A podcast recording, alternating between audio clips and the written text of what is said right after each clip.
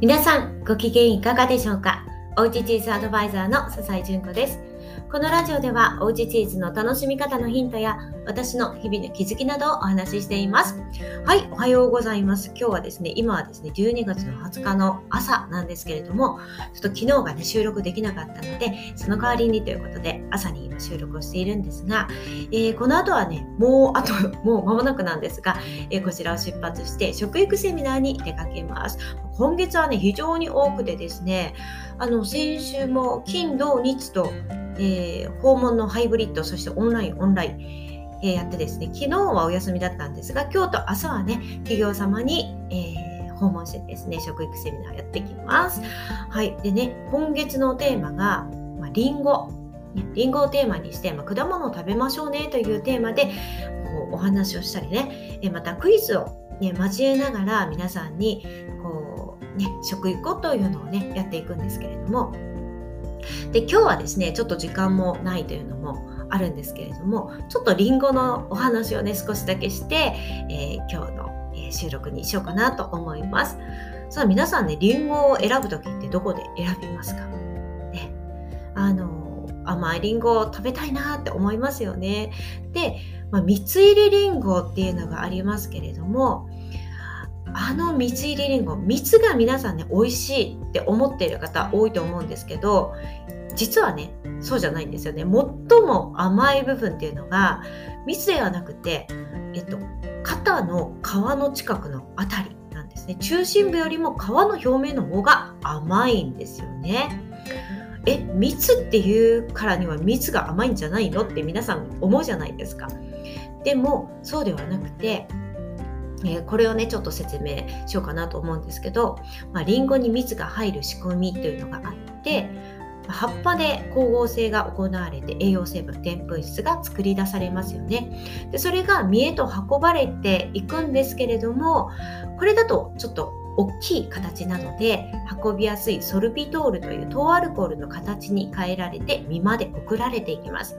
でそこで甘みである加糖や諸糖に変えられていくんですがここでね糖が実に満杯になると送られ続けたソルビトールがもうね糖に変えることができなくって、まあ、そのままえソルビトールとしてね、え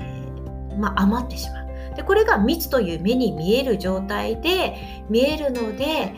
あのー、このね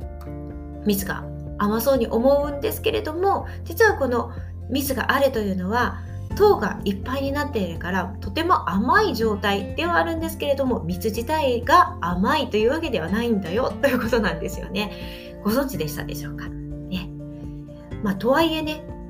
蜜がいっぱいあるっていうのは甘いりんごなのでじゃあその蜜入りのりんご食べたいわっていう時にどこを見たらいいのかということなんですが実は見た目ではちょっとわからないんですね。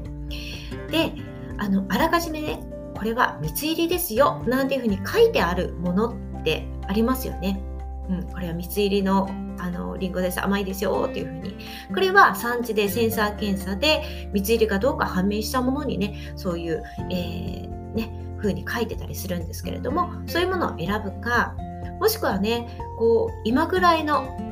あの寒い時期のねりんごの方が寒暖が差があるのでね蜜が入りやすい可能性が高いということなんです。あとはね、蜜の入りやすい品種ということで、富士なんかはね、蜜が入りやすいというので、まあ、美味しいりんごをね、皆さんね、ぜひぜひ食べていただきたいなと思います。よくね、りんごは医者いらずなんていう風に、もう本当にいろんなね、あの栄養成分がね、ギュギュッと含まれております。で特にね、皮のあたりっていうのは香りも多いんですけど、あの食物繊維とかポリフェノールとかねそういったものもね皮には含まれているのでできたらね皮ごと食べていただくのおすすめいたしますはいまあ、輸入されたものだとちょっとワックスを使っているので、まあ、気になるところなんですが国産のものだったらねあのそういったものは使われていませんちょっとベタベタするなツヤツヤするなこれ何ということなんですがあれは天然のあの油を出してね乾燥から守っているので国産に関してはそれはねワックスではないので安心してくださいということなんですね。はいまあ、この寒い時期はねりんごのあったかいあのスイーツとかとっても美味しいですよね。もちろんそのまま食べても美味しいんですけれども。はいもう我が家もねよくりんごで、えー、スイーツ作ってねあの食べるんですけれども。是非この季節あのフルーツねたくさん食べてね風邪などひかないように皆さん体調を整えていただきたいなと思います。はい、ということで今日はチーズの話ではなくですね、まあ、食育講師として、えー、今月ね、りんごのお話をしているので、ちょっと一口、えー、メモでした。はい。ということで、それではこの後ね、ちょっと食育セミナー東京の方まで行ってまいります。では、えー、また夜かなはい、お会いしましょう。